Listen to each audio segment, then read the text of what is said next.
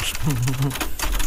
Bom dia e boa sorte. Não vais falar do alerta amarelo. Ah, sim. por Não, favor. isso vou reservar para o Hugo Vanderding depois das 8 da manhã para ele falar sobre, sobre o tempo. Não, agora vou falar de peixes pequenos a desafiarem peixes maiores. É o e chamado vam- peixe miúdo e o peixe graúdo. o peixe miúdo e o peixe graúdo. Vamos até Itália. Para o mês que vem há eleições regionais no país. Uma das regiões que vai a votos, a Emília-Romana, é uma zona rica e vota tradicionalmente à esquerda. Desta vez. E um, um belíssimo nome para uma cantora pimba. Fica aqui a sugestão. Emília Romana.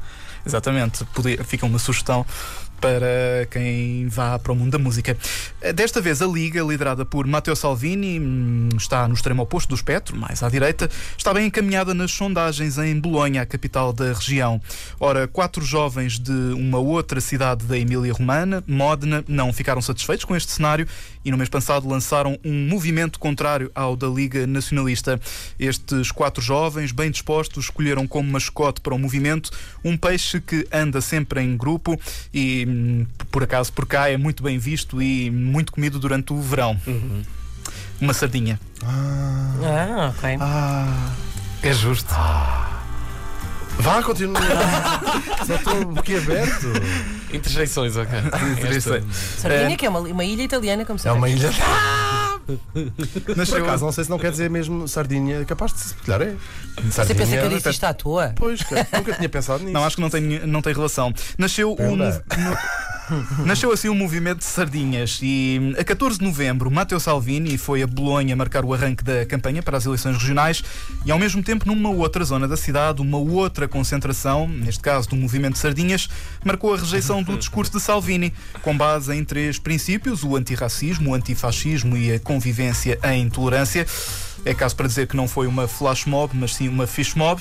E a coisa até correu surpreendentemente bem, sem bandeiras e sem insultos, apenas com sardinhas desenhadas com o que houvesse à mão e de vários tamanhos. Dezenas de milhares de italianos, jovens, menos jovens, pessoas de várias classes participaram nesta espécie de revolução pichítula. Poucos dias depois, no... este está, está muito bom para E falar. entretanto está a Inês Lopes Gonçalves e eu no Google a ver se é certo. eu vi que estamos os dois. Loucos. Porém, nada, não é?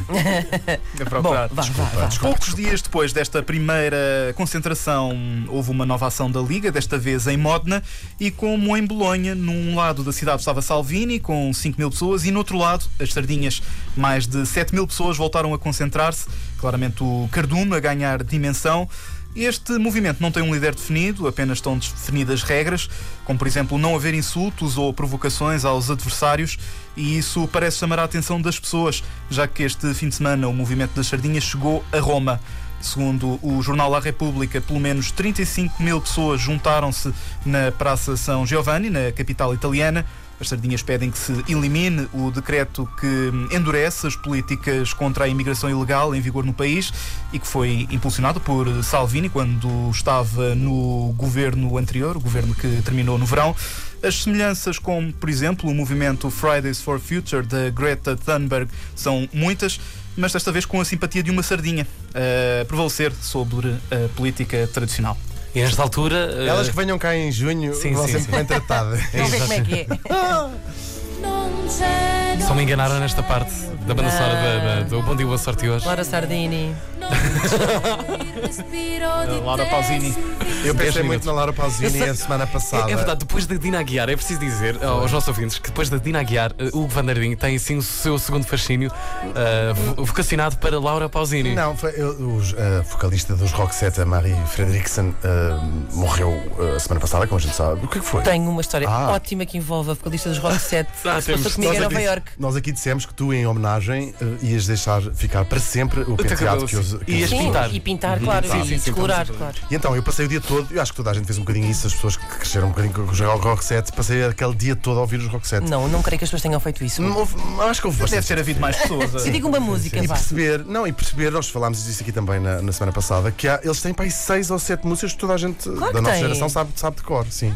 Muito slow, dancei, Muita eu ao som do Vulnerable. Sim, e eu pensei, imagina que tinha morrido, Deus quero é que não morra a Laura Pausini nos Claro, próximos claro, 50 claro. anos, que eu não quero passar uma tarde a ouvir a Laura. Podíamos, dizer- podíamos dispensar o Pedro, tem mais Obrigado, que fazer. Guilherme. Até já. Guilherme. Até já. Ainda tenho que passar aqui uma esfregona Vou-vos contar uma história sinistra, sinistra e cómica ao mesmo tempo que aconteceu comigo a propósito dos Rock Set quando eu estava em Nova York. Estava eu a passear ahm, por, por Manhattan e de repente entrei numa loja muito engraçada ah, com, que tinha um- uma marca japonesa, salvo erro, Ah, e, e entrei e de repente eu percebo, oh, está a dar Rock Set. E, e tentei fazer uma gracinha. O que nunca deve ser feito com nova-iorquinos. Não façam gracinhas com pessoas de Nova Não Iorque, eles não vão não é? achar graça. sim, não, sim, não, sim. não, não percebem, não. Bom. Ah, e então cheguei ao pé da senhora do balcão, eu sabia que a, que a voca- vocalista dos Rock Set tinha, ah, tinha morrido, e então ah, passei por ela e, e disse: Então, estamos a prestar o nosso tributo aqui a- aos Set. E ela: Sorry? E eu: "Ah, Então, uh, Set? E ela: Não, não sei do que é que eu. Ah, ela, ela morreu ontem, ah, e ela assim: Really? E eu: Sim. Ah, não, não, não fazia ideia. Então, te repara, estava a tocar um disco inteiro de rock set. É que não. Só primeiro acaso. Pronto, é que podia ter sido só uma canção, mas, mas não, aquilo continuou. O disco? Talvez tenha Uau. ficado demasiado tempo na loja, sim. para perceber, para perceber que, que era um disco. Uma hora. mas, ou seja, esta- estava a tocar, assim, random, rock set. Ou seja, quem é que põe rock set a tocar? Ninguém, não é? E aquela pessoa tinha rock set a tocar 2019, na loja, na- em 2019, sem saber que a senhora tinha morrido na, Uau. na véspera. O acaso, E, o que a vida- e depois Será eu que ela é disse uma com o meu melhor sotaque assim norte-americano. That's kind of creepy. Aí ela respondeu: I know, I right? know, right? Awesome.